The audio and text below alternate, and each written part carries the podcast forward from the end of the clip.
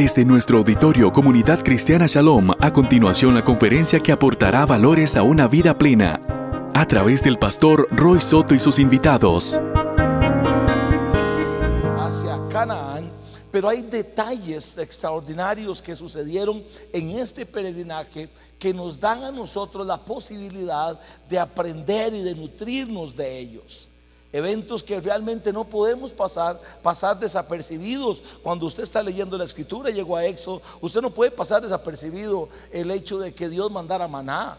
Usted no puede mandar pasar desapercibido el hecho que Dios le dijera al pueblo de Israel a través de Moisés que no guardaran maná, que, que no lo guardaran porque se les iba a podrir. Usted no puede pasar de rápido el hecho de que este pueblo malagradecido que se parece a usted y a mí vivieron quejándose todo el tiempo.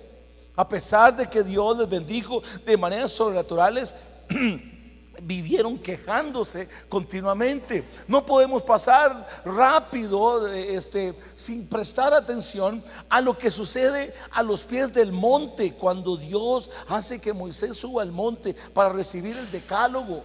El decálogo se llama los diez mandamientos y, y ver todo lo que pasó ahí.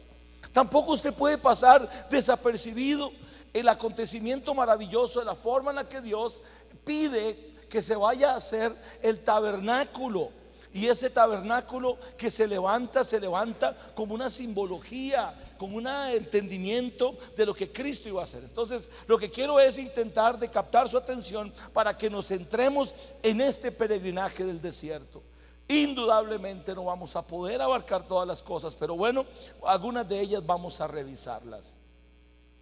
Este, si algo entiendo es de que todo desierto nos permite conocer a Dios de una manera que antes no le conocíamos. Cada uno de nosotros, cada uno de nosotros hemos pasado momentos de desierto. Si usted, a ver, haga por lo menos en este momento, posiblemente habrá alguien que lo está pasando, pero yo he pasado momentos de desierto. Momentos en los que usted está solo, que no tiene a nadie, que parece que la providencia se fue, que no hay nadie alrededor, que todo se vuelve atrás, todo se pone en contra. Y es ahí justamente en, y yo lo he enseñado en varios escenarios, es si algo es revelador, es los momentos de crisis. Si algo tiene poder para revelársele a usted de una manera extraordinaria, es cuando usted está pasando momentos de crisis, momentos de tribulación. Porque cuando todo está pura vida, cuando todo está bien, pareciera ser que ni a Dios necesitamos. Y eso lo vemos muy a diario. Cuando usted está bien, posiblemente ni se acuerde de Dios, pero estás en algún problema y ya buscas congregarte, buscas llamar a alguien para que le dé una consejería, para que ore por usted, o por, lo menos lo mínimo que hace es que prende el radio para ver cuál de por ahí le manda a decir algo en la radio. ¿Por qué? Porque usted está sediento, porque está pasando un momento de tribulación. Y vamos a sentar nuestra atención pensando en que nuestro caminar y esto puntualmente que pasó al pueblo de Israel puede compararse a un desierto. Él puede compararse a un desierto. Mucho de lo que el pueblo de Israel pasó y sucedió lo enfrentamos nosotros en muchas partes de, nuestra, de nuestro peregrinaje. Y voy a hablar justamente acerca de que, a ver, ¿para dónde iba el pueblo de Israel? ¿Cuál, era, cuál era el destino del pueblo de Israel? ¿Cuál era? La tierra prometida. Ahora le hago una pregunta. ¿Cuál era la cuáles eran las condiciones de que Dios le puso al pueblo de Israel? Ustedes van a ir a una tierra que fluye leche y miel, una tierra que, ¿verdad? Que fluye leche y miel. Pero le hago la pregunta, ¿en realidad fue una tierra que producía leche y miel? ¿Sí o no? Eso fue que nada más pasaron el Jordán y cuando llegaron allá todo estaba ahí súper fácil. Entonces, a ver, ¿cuál es la contradicción? Si era una tierra que fluía leche y miel, ¿cómo es que les costó tantísimo? Hay cosas que no podemos perder de vista. Todas las bendiciones y todas las promesas que Dios le ha dado a usted, que tienen que ver con su vida y con su crecimiento, todas van a implicar una violencia espiritual todo va a implicar una violencia espiritual. No es de que todo es así de fácil. No, señores, la vida del cristiano, nuestra vida, implica una violencia espiritual porque si no, no vamos a lograr saborear la victoria del otro lado. Hablemos de algunos eventos de este desierto. Israel sale, cruza el roco, cruza el mar, llega al otro lado. ¿Y ahora qué pasa? Habiendo visto la gracia de Dios, habiendo visto la forma extraordinaria en la que Dios se movió, la, forma en la que Dios los había liberado, la forma en la que aquel mar impresionante se abrió y se tragó a sus enemigos, habiendo expectado de una manera tan sólida, tan, tan contundente el poder de Dios manifestarse de una manera extraordinaria. Habiendo visto eso, empieza a caminar, empieza a caminar y cuando empieza a caminar, empieza a quejarse. ¿Y qué empezó? ¿Cuáles eran las quejas que empezaron a tener?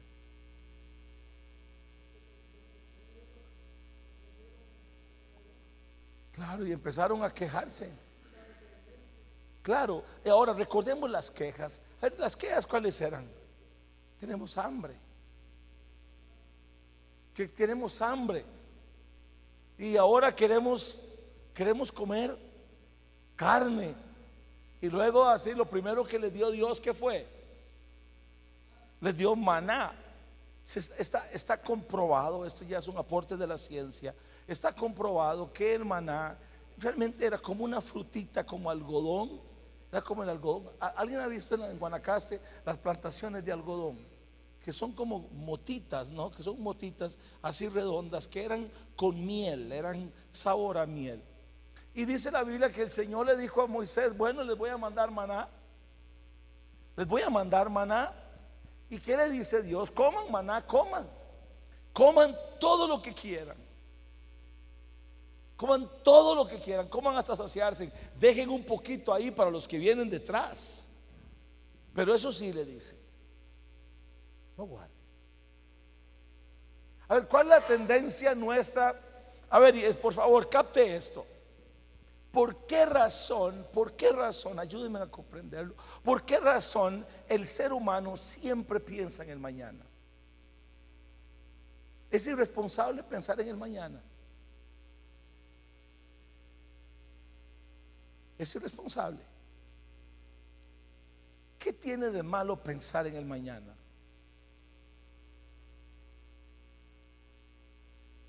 ¿Qué más? A ver, piense. ¿Por qué Dios le dice, a ver, coma todo lo que quiera, pero no guarde para mañana? ¿Sabe, qué, cuál, es, cuál es el peligro de tu mañana? Que en tu mañana no exista Dios. Y que pienses que vas a hacer todo lo que vas a hacer por tu cuenta bancaria, por los recursos que tienes ahí. ¿Sabe qué es el problema del mañana? El problema del mañana no está mal en que yo lo planifique. Yo soy un tipo súper ordenado. Y yo tengo muchas cosas ya ordenadas, todo, lo tengo ordenado. Pero si en mi mañana lo primero que yo hago no, no es coronar a Dios en, en, la soberanía de Dios y rendir mis 24 horas, rendir lo que voy a hacer a la soberanía de Dios, estoy haciendo planes separándolo a Él. Hoy hay mucha gente, de verdad hay muchísima gente que tiene la tendencia a pensar demasiado en mañana porque ese mañana está sustentado, escucha esa palabra, está sustentado en lo que tiene guardado, en su negocio, en lo que sea, menos en Dios. Y aquí está Dios diciéndole al pueblo de Israel, miren señores, yo les voy a enviar el maná, les voy a enviar, oye, este Dios los alimentaba bien. Les mandaba en la mañana, les mandaba al mediodía, les mandaba en la noche. Él los cuidaba, los, pastoreaba y les dice, no guarden para mañana, porque si ustedes guardan para mañana, ¿qué va a pasar? ¿Qué va a pasar con el maná? Se les va a podrir. Se les va a podrir. ¿Sabe qué? Y esto va a sonar un poco complejo teológico, eh, un poco complejo bíblico, teológicamente es este pasaje personalmente es una afrenta contra el materialismo. Este pasaje de guardar el maná es una demanda de Dios en contra del materialismo, contra de el acaparar para tener seguridad. Si yo acaparo yo tengo seguridad. Si yo tengo, yo tengo seguridad. ¿Cuántos tienen trabajo estable aquí? Levanten la mano quien tiene brete estable, trabajo estable. Tiene su contrato, tiene sus cosas. Usted está tranquilo. ¿Quién no tiene trabajo? Parte de Gerald, que ahí está. Si alguien necesita un peón bueno, lo recomiendo, un super peón es este viejo que está aquí. A ver, pero él no tiene trabajo. Pero usted tiene trabajo, usted sabe que mañana se levantó, abrió su negocio, abrió las cortinas, qué sé yo, se fue a trabajar. Tiene trabajo, tiene seguridad. Entonces usted puede decir perfectamente mañana, yo tengo trabajo mañana, yo estoy seguro mañana. Pero ¿qué sucede? ¿Qué sucede si usted no lo tiene? Este guarden, no guarden para mañana, porque si ustedes guardan para mañana, se les va a pudrir. Es una afrenta de Dios diciéndole al pueblo de Israel, renuncien al materialismo. Yo voy a ser su proveedor, yo me voy a encargar de sus necesidades, yo voy a caminar con ustedes. Y es que noten los dos espectros, noten los dos escenarios. Hay un escenario de Egipto viviendo en, perdón, de Israel viviendo en Egipto estando en Egipto, tenía todo. Tenían ollas de carne, tenían agua, tenían casa, tenían de todo, aunque fuera a precio de esclavitud. Porque yo conozco y sé de gente que pueden tener demasiadas cosas a precio de ser esclavos. ¿Y de qué le sirve a cualquier persona vivir gozando de, un, de muchísimas cosas si es esclavo de eso. Pero ahí ahora está Dios que le dice al pueblo de Israel, salgan y caminen conmigo al desierto, caminen y en el desierto yo voy a ser el Dios de ustedes. Yo voy a ser el proveedor, proveedor de ustedes. Yo me voy a encargar de sus necesidades primarias. Yo voy a darles les voy a dar todo lo que necesitan. ¿Cuáles eran las necesidades primarias del pueblo de Israel? ¿Cuáles eran? Alimento, vestido. A ver, ¿qué pasó con el vestido? Oye, este Dios, oiga, sería bueno, con Dios, con Dios las tiendas quiebran. Y las mujeres dicen, ¿cómo vamos a caminar otros 40 años con el mismo par de zapatos? Imposible. Pero este es un Dios tan extraordinario que le dice, mí no se preocupen ni de los zapatos. Vean ustedes, ahora, yo, yo soy un tipo que me profundiza en la escritura. Piense usted que Dios, si la ropa no se les gastó, significa que aquellas personas no se engordaron. ¿Y sabe usted por qué no se engordaron? Porque Dios los mandó a comer cosas que no tuvieran colesterol. Y les dijo, no coman ningún animal que tenga pezuña, no coman nada de eso porque eso tiene colesterol. Vea, perdóneme, por más rico que sean los chanchos y los, chicharrones, esa carambada te va a dar un montón de colesterol. Y ahora, claro, alguna gente tomó eso para decir que es pecado comer, comer este eh, cerdo, pero el tema no, hay que contextualizarlo. Y aquí tiene que traer la ciencia médica, los que están estudiando ayer aprendían, hay que traer otra ciencia, la ciencia de la medicina, y saber que en un peregrinaje como ese, los que hacemos un poco de deporte o nos intentamos cuidar, imagínense usted que yo me monte en mi bicicleta para hacer mis 48, 50 kilómetros y lo que lleve es un, en vez de la, la galletita que compro de proteína, me lleve un chicharrón grasoso. Es ilógico. Y Dios le está diciendo al pueblo de Israel, mire, caminen, yo voy a ser su proveedor, les voy a cuidar de absolutamente todo. Déjeme aterrizar la idea. El maná representa la providencia de Dios, pero guardar maná representa un ídolo. Así que mire, hay que tener cuidado cuando ponemos demasiada seguridad en el maná que tenemos guardado. Tenga mucho cuidado con poner demasiada seguridad en el maná que tiene guardado. Eh, la, famosa, la famosa frase, que es un cliché evangélico, pero la voy a traer aquí, es, diga conmigo esto, usted alguna vez lo dijo, nos vemos mañana, ¿y qué, qué decíamos antes? ¿Cuál es la respuesta? Nos vemos mañana, si Dios quiere. ¿Recuerda? ¿Alguien, ¿Alguien dijo alguna vez eso? Si Dios quiere, Saben que eso viene de una reflexión profunda, realmente si Dios quiere. Hoy no, hoy lo decimos de manera vacilante y respetuosa, sin tener ningún sentido real. Si Dios quiere, no es cierto. Esta gente que dijo estas frases pensándolas es porque sabían que efectivamente su mañana no estaba seguro y si llegaba era únicamente porque Dios quería. Salgo de este principio, eventos del desierto y el primero que le traigo es esta providencia, esta providencia de maná de manera milagrosa y piense muy bien en estas frases. Si usted está asegurando y tiene demasiada confianza en el maná que tiene guardado, llámese economía, llámese trabajo, llámese estudios, llámese salud, sí la salud. Estoy demasiado saludable para puedo hacer lo que quiera. Miren lo que está pasando hoy es complicadísimo, la salud se violenta de un pronto a otro y aparecen ese montón de cosas. Así que tenga cuidado con eso.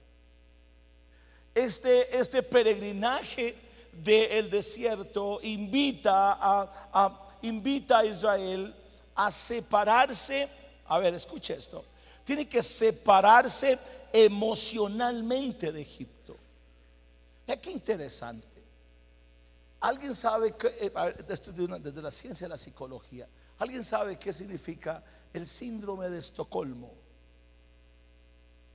¿Vos sabés? Yo voy a...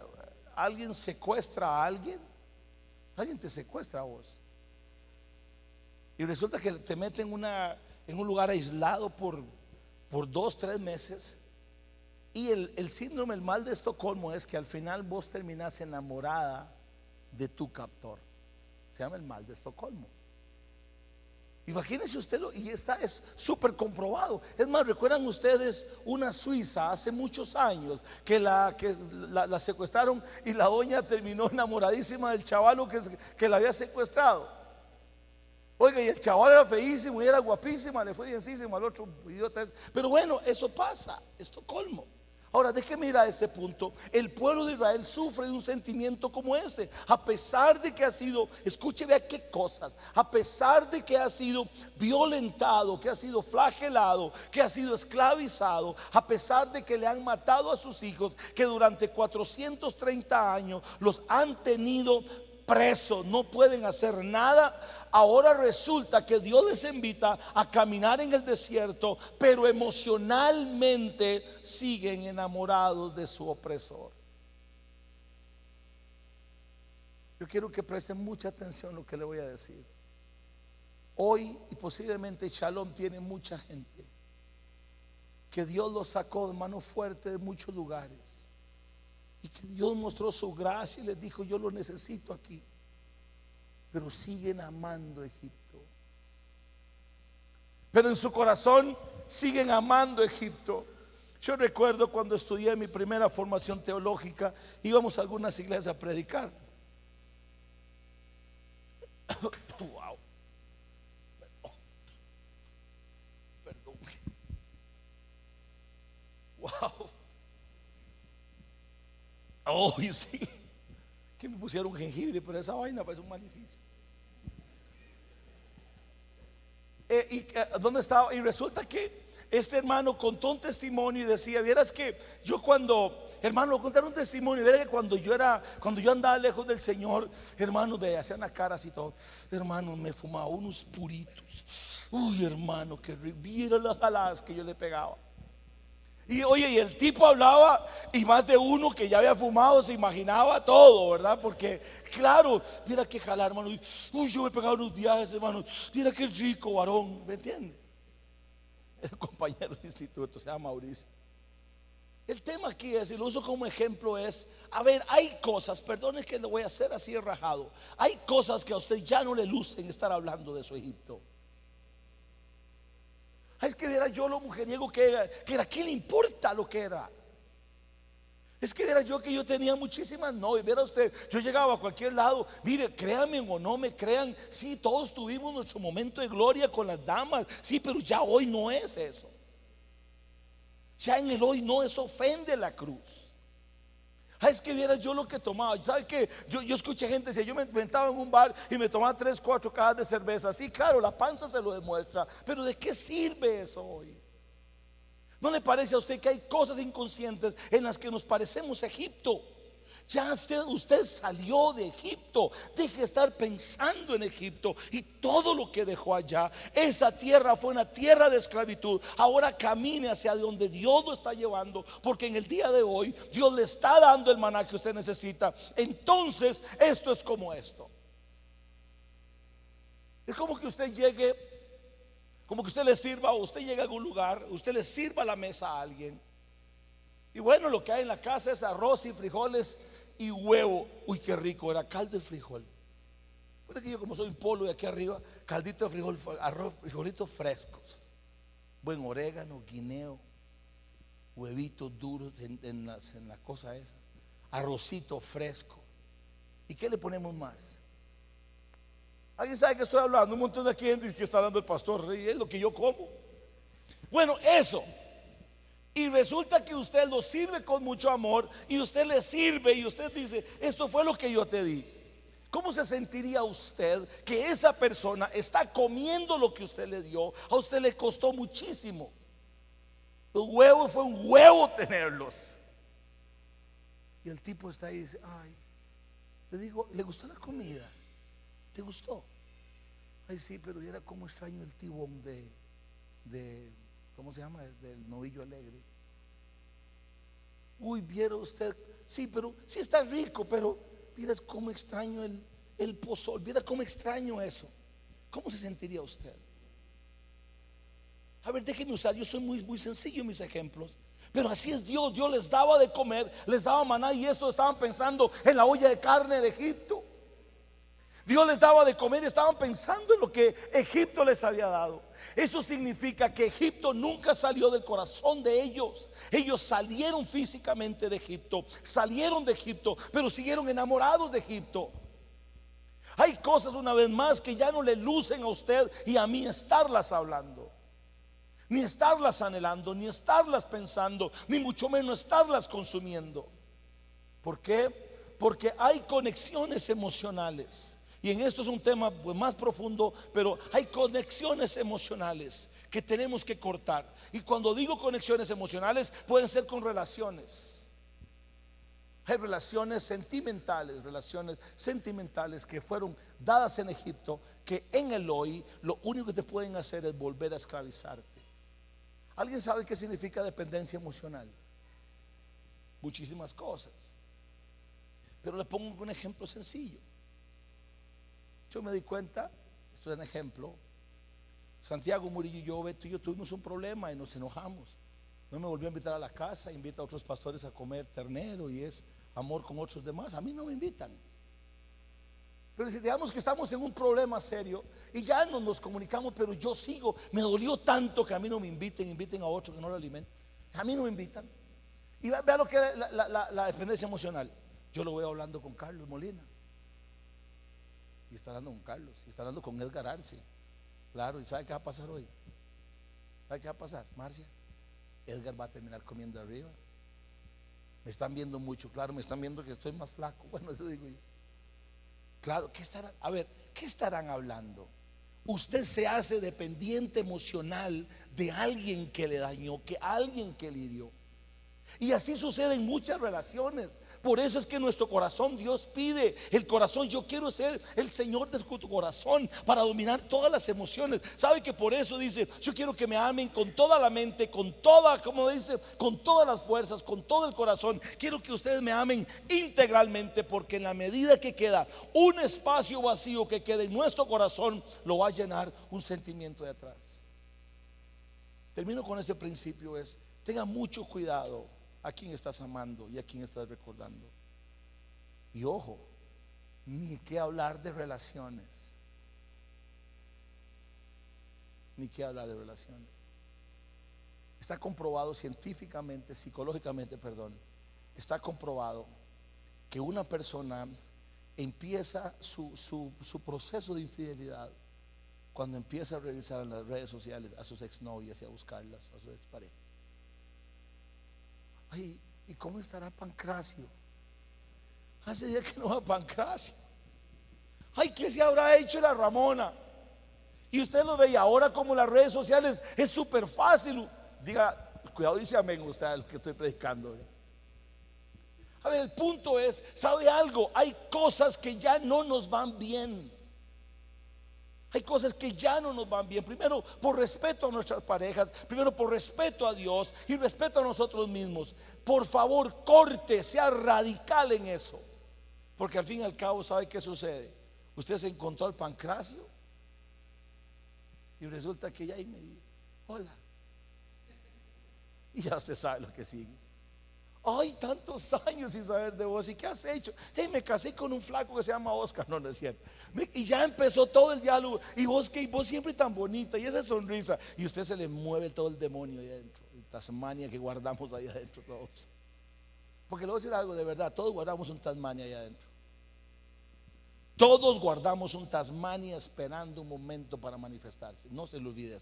No sea usted tan espiritual. Por eso Chalón es así. Aquí hablamos directamente. Todos tenemos un Tasmania que está ahí esperando un momento para manifestarse. Por eso dice la Biblia que tenemos que someter nuestra concupiscencia al señorío de Cristo, nuestros deseos carnales, porque si no terminamos diciéndole, ¿y por qué no nos tomamos un cafecito por ahí para vernos? Corte toda relación con ese, toda relación emocional con Egipto. No piense en eso.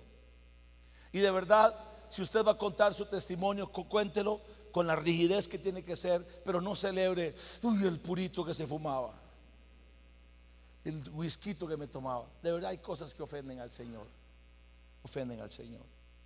Y Dios seguía proveyendo el maná.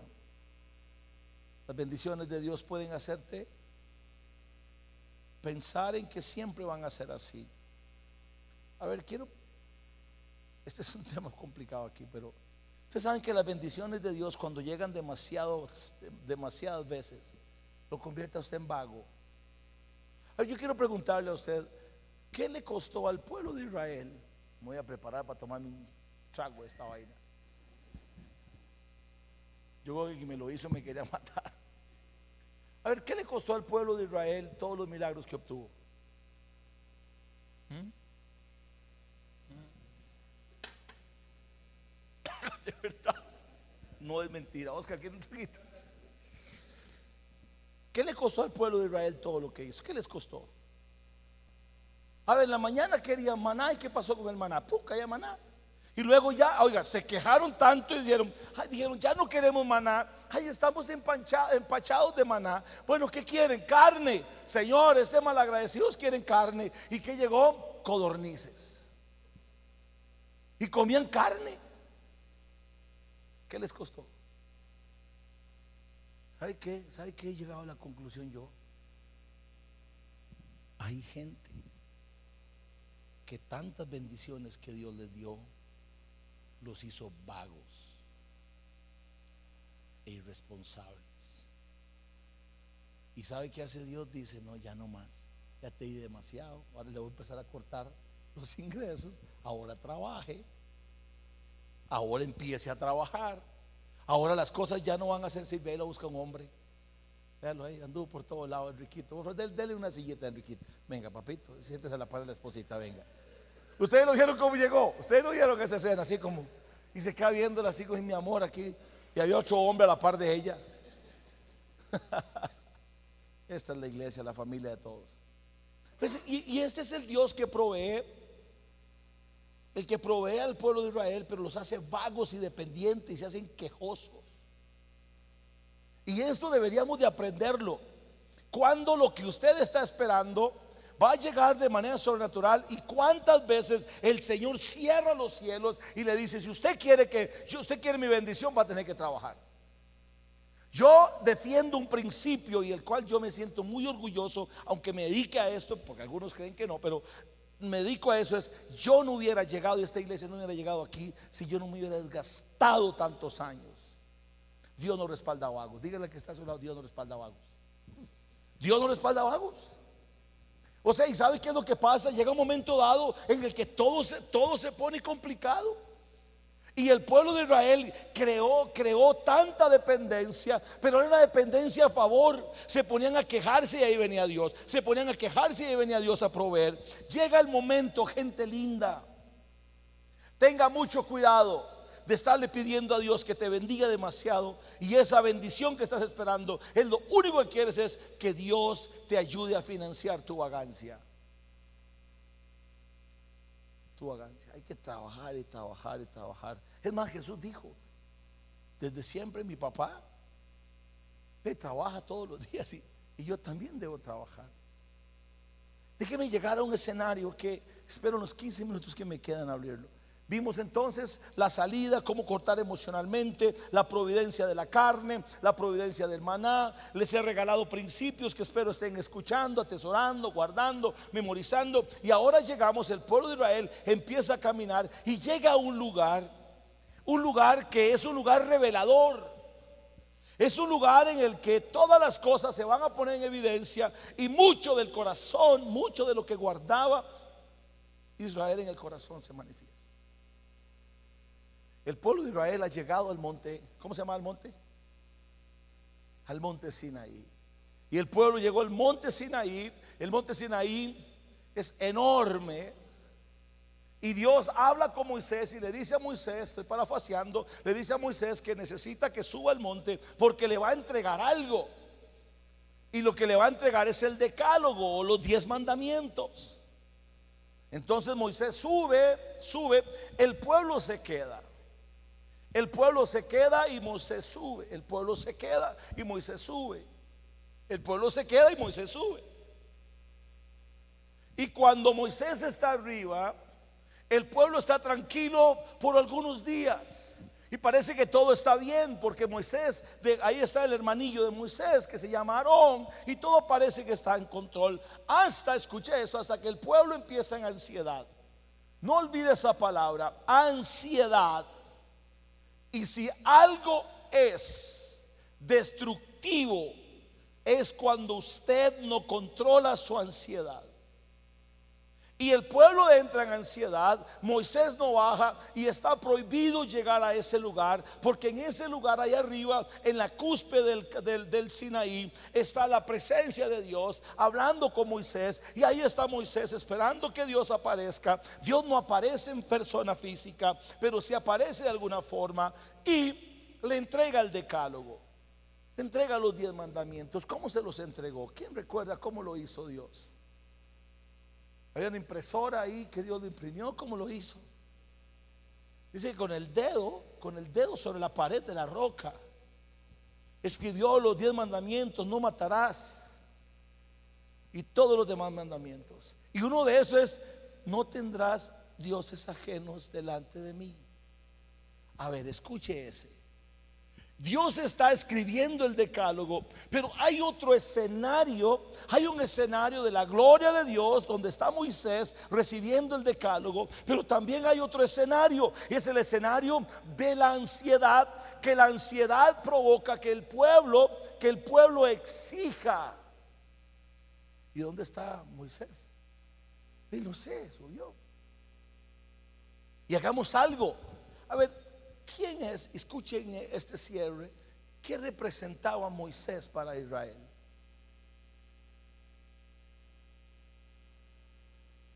Representaba la voz de Dios. No se olvide eso. Israel representa, eh, Moisés representa para Israel la voz de Dios. O sea, vos sos Israel, querés que Dios te hable, viene donde mí, yo le voy a decir lo que Dios quiere. No, escuche qué peligroso es esto. Ahora que Moisés se va, el pueblo se queda sin voz de Dios. Ya el que conectaba a Israel con Dios, a ver, escúcheme, quien conecta a Israel con Dios es Moisés. Moisés es quitado, Moisés es llevado al monte y ahora este pueblo entra en ansiedad porque ahora no tenemos contacto con Dios. El único que era el contacto con Dios era Moisés y ya no está aquí. Entonces, si Moisés no está aquí, no tenemos Dios. Y si Dios no está, ¿a quién adoramos?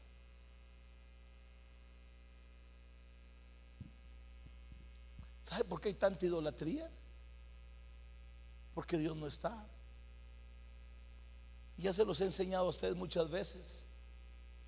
La idolatría nace producto de la ausencia de Dios.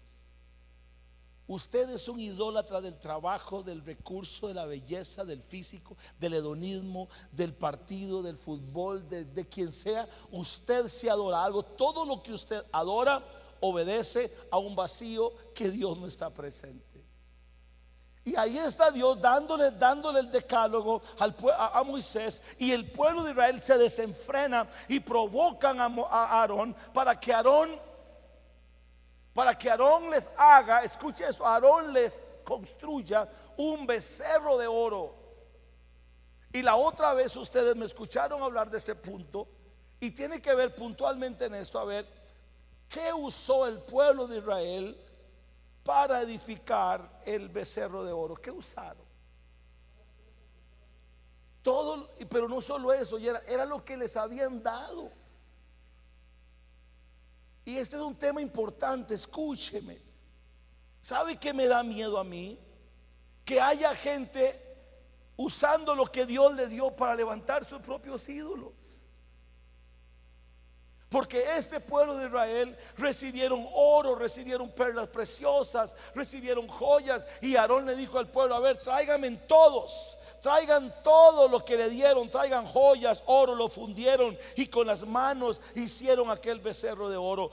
Dicho de alguna forma, todos los recursos que eran, todos los recursos que eran dados por Egipto, como, como la liquidación, para poner alguna forma, todo lo que le dio al pueblo de Israel, todos los beneficios de la gracia, todos los regalos de la gracia, ahora sabe que hace el pueblo de Israel, los usa para edificar un becerro. Y mi problema y mi preocupación central es que los que hoy sirven, los que hoy servimos, usted donde quiera que está, construya un becerro de lo que Dios le confió. Sí, tengan mucho cuidado. Porque es muy fácil construir becerros. ¿Sabe qué son los recursos que Dios te dio? Levanten la mano aquí quienes son inteligentes. No, no, de verdad. ¿quién es? Yo, yo soy un tipo, como soy de feo, soy de inteligente, dice. Yo soy súper inteligente. Yo soy brillante, soy un tipo con una... Realmente Dios me dio una capacidad de ser inteligente. Eh, tengo una capacidad, soy, tengo influencia, me dieron la libertad, la bendición de facilitar la palabra, soy un tipo carismático. Yo tengo eso, tiene que saber lo que Dios le dio a usted. Pero ¿qué pasa? Usted puede decir, bueno, esto me lo dio quien Dios, pero yo lo puedo usar. ¿Para qué? Para crear mi propio becerro. Ah, es que a mí Dios me usa en la música, me usa en la profecía, Dios me usa en la prédica. Ah, no, yo soy un empresario exitoso, yo tengo esto, lo otro. Lo que usted tenga no es suyo, Dios se lo dio a usted. Pero tienes que tener mucho cuidado porque puedes convertir eso que Dios te dio en un becerro y crear un ídolo y estar viviendo para el ídolo. Pero le voy a decir algo. Todos los becerros que se levantaron usando lo que no era suyo, tienen los días contados. Porque Dios viene a poner orden. Porque el Señor viene a poner orden. Y estoy convencido, cada día estoy más convencido que el Señor viene a poner orden a la iglesia en Costa Rica y en muchas partes. Dios viene a poner orden porque hoy hay muchos becerros parados aquí. Hoy hay lugares en iglesias donde no se adora a Dios, se adora al predicador, se adora al pastor. Hoy hay muchos lugares donde simplemente se dice lo que el pastor dice, no lo que Dios dice. Hoy hay lugares donde se adora el nombre de la iglesia, se adora el nombre de una estructura y no de Dios. Gente que ha edificado con los dones que Dios le dio, hicieron un becerro de oro. Tengan mucho cuidado y revísese muy bien qué has hecho con todo lo que el Señor te dio. Y esta gente adoró por varios tiempos, por varios días.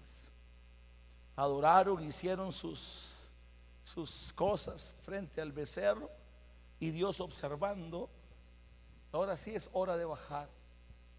Es hora de bajar. Eh, ah, una pregunta más, esta es media antropológica, es como de, orígenes. ¿De dónde sacó el pueblo la idea de adorar ídolos? De Egipto.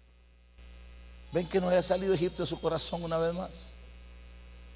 Ven, ven que no había, no había salido a Egipto. Oye, póngame atención, ¿cómo es posible? Les daban codornices, maná, sin hacer nada. El Ibáis no se gastaba, ¿verdad?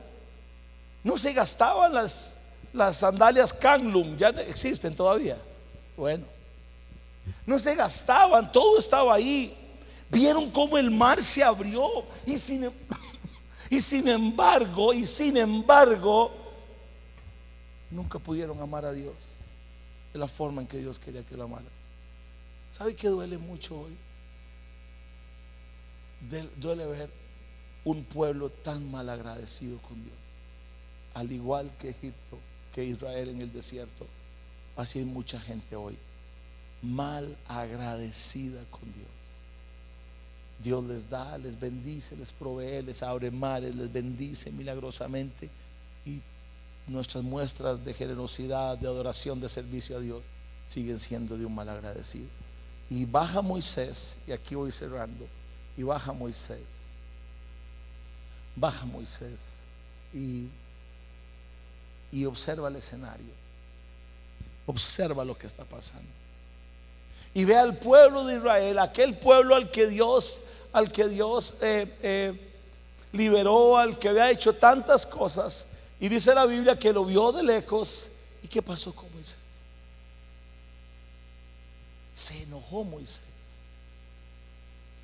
Y la próxima semana, no se pierdan la próxima semana, porque esto es muy importante. Y Moisés se enoja. Traía en sus manos las tablas, de, las tablas de los mandamientos, los traía en sus manos. Esto es suyo. Y están las, tablas y las traía en las manos la película, la, película de los diez mandamientos que presentan en, Semana Santa, las, traía así como chineadas. Yo no sé cómo las traía, pero bueno. Él ve el pueblo adorando y dice la Biblia que las tiró. Se enojó tanto, se enojó tanto Moisés y quebró las tablas. Y luego vino y abogó y ahora sí el pueblo vio a Moisés, el pueblo entra en arrepentimiento y sabe qué hace Dios. Lo que mucha gente no sabe, ustedes no conocen el corazón de un pastor. Todo lo que uno aguanta. No lo invitan a comer ternero y uno sigue diciéndole que lo ama. Mire, y ahí viene el pueblo, eh, viene Dios y le dice a Moisés, hágame el favor y se quita. Porque yo esto los voy a bailar, ya los destruyo ya los voy a quitar. Porque me ofendieron a mí. Porque levantaron otros dioses. Y ahí viene el pastor. Señor, perdone a Gilbert, aunque sea herediano. Ustedes, les digo ustedes no saben. Y yo no es que me quiero justificar. El que tiene un buen pastor celebre y le dé gracias a Dios. Porque hay muchas veces que pasamos jornadas de oración. Hay muchos aquí que yo estoy viendo ahora que me han llamado a muchas horas de la noche, madrugadas, llorando porque tienen problemas. Y ahí está el pastor de rodillas diciendo, Señor, aunque merezca que lo faje, ámelo. Y ahí está Moisés diciéndole, por favor, ¿cómo los vas a destruir? Los vas a matar para que todo el mundo se, se burle de que qué clase de Dios que los sacó de Egipto para hacerlos matar aquí. Tenga misericordia y los perdonó. Y Dios los perdona, pero el decálogo no está. Se quebraron las tablas.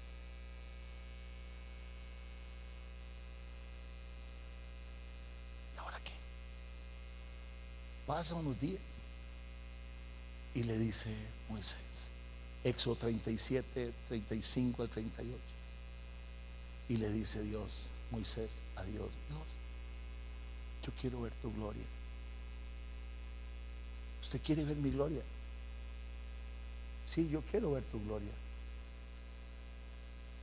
Recuerda las tablas que quebró. Oscar, esto es impresionante. ¿Recuerda usted las tablas que quebró? Vuelva a hacerlas usted. Alisa la piedra, vuelva a hacer las tablas y cuando las tiene listas, me las presenta y ahora usted va a venir. Pregunto, ¿cuánto le costaron las primeras tablas a Moisés? ¿Y estas ahora? tengan mucho cuidado con quebrar las tablas de su matrimonio, de su ministerio, de lo que Dios les ha confiado. Porque después queremos ver la gloria de Dios y Dios nos va a decir, ahora te va a tocar un trabajo de restauración serio y muy sacrificial. Y si usted sigue leyendo, dice la Biblia que Moisés hizo las tablas, las alisó, no, la Biblia no dice cuánto gastó de tiempo, pero alisó las tablas, eso significa que cortó las, la, piedra, volvió a hacerlo todo, las volvió a hacer y llegó donde Dios y le dijo, aquí está eso. Y dice la Biblia en el 38, que Dios se sintió contento. Y Moisés subió arriba y, y pudo ver el costado.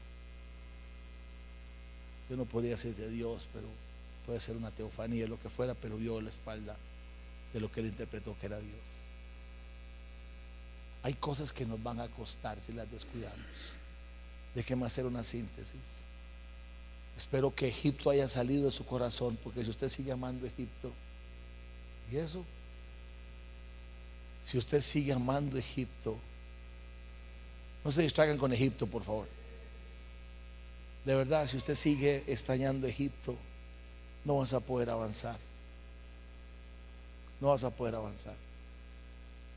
Si usted sigue amando Egipto, no vas a poder avanzar.